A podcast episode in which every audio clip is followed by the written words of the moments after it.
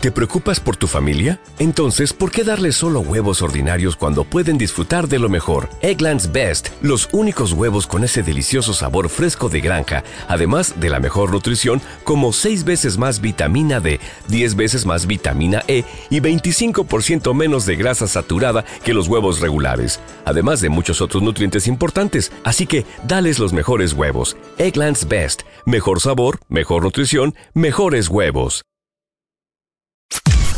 Podcast Millennium.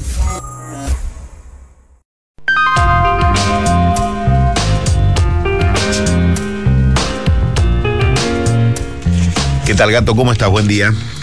Buen día, ¿cómo va, Eduardo? Muy bien, muy bien, muy bien. Bueno, eh, la verdad que el que se aburre en Argentina mm, es porque está mirando otro canal, ¿no? No está mirando el canal de, de la realidad, porque ayer habló el presidente y dijo que le declara la guerra a la inflación a partir del viernes.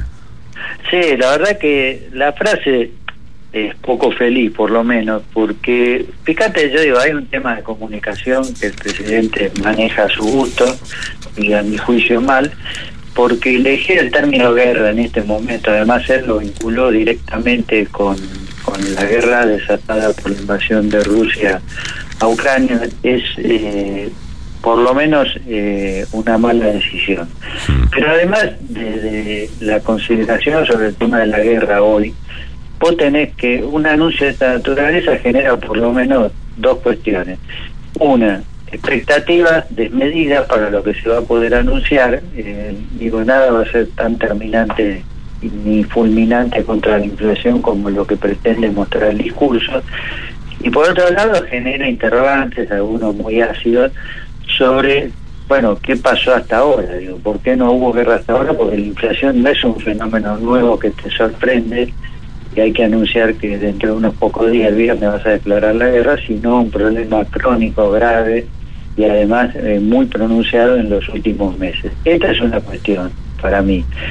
El discurso es inquietante porque hay básicamente un reparto de culpa eh, previsible eh, la herencia de Macri, la pandemia por el COVID y ahora eh, la guerra desatada por Rusia como, digamos, los elementos que disparan esta nueva crisis o este agravamiento de la crisis.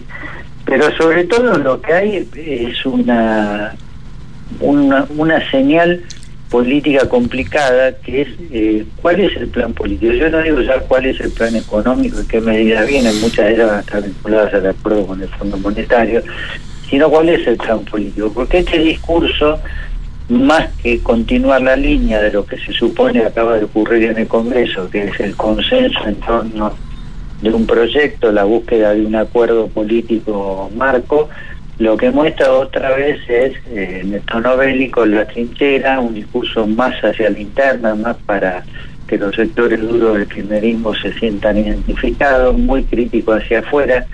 Digo, es como una regresión respecto a lo que supuso esta semana de acuerdo político. Es cierto que ese acuerdo en el Congreso fue forzado por la crisis interna del, propio oficialismo, eh, la decisión de Máximo Kirchner de su sector, un tercio del bloque de diputados no acompañó, votó en contra o se abstuvo a la hora de votar el acuerdo con el FMI, que es un acuerdo acotado además al refinanciamiento de la deuda, no a las medidas que vienen, pero bueno, esa crisis interna, esa fractura interna provocó la necesidad de buscar alianzas por afuera, no solo conjunto por el cambio, que es el espacio opositor mayoritario, sino también con otros interbloques, por ejemplo el que integra el peronismo de Córdoba, por ejemplo el que integran algunas fuerzas provinciales que normalmente eran buscados como aliados por el oficialismo.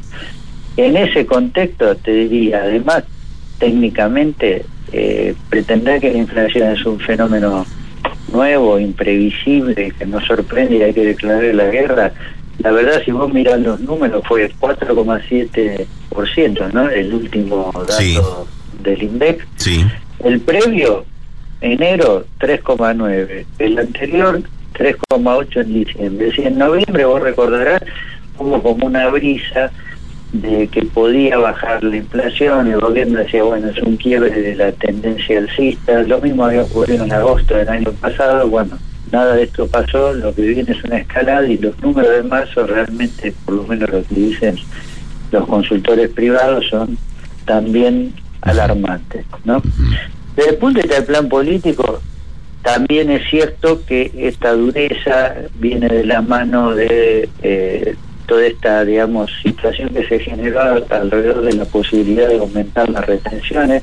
Esto empezó el fin de semana con el cierre de exportaciones, digamos, derivado de la soja, ¿no? El aceite, de la harina. Pero fíjate que ahí hay otra clave política. Todas de las primeras reacciones en contra del primero del congelamiento de las exportaciones y segundo de la posibilidad de que haya más retenciones fueron desde la fila del peronismo.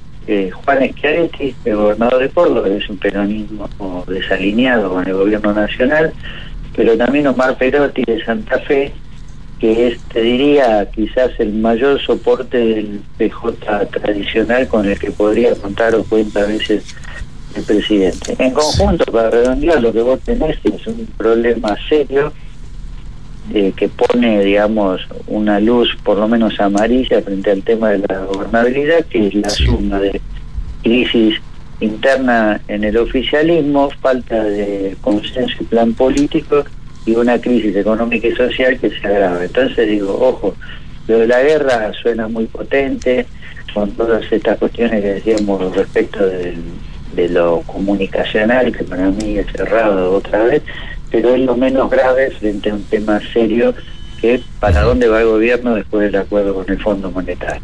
Bien, clarito. Eh, ¿Vos crees que va a generar expectativas, por sí o por no? ¿Va a generar expectativas o ha generado expectativas la frase del presidente de que el viernes, no sé, puede haber un anuncio de un plan? Yo creo que genera expectativas, lo que creo que es difícil que la vaya a satisfacer con con, con anuncios nuevos, digo, fuera de alguna medida repetida, porque la inflación, eh, digo, es un tema crónico, ahora se lo plantea como multi eh, pero la verdad es que buena parte de esto va a estar atado lo que se acuerda con el FMI y bueno, acá se va a plantear como una guerra contra la especulación, cuando en realidad lo que tendría que haber es una realmente un cambio, un giro en materia de política económica frente a los problemas que generan la inflación.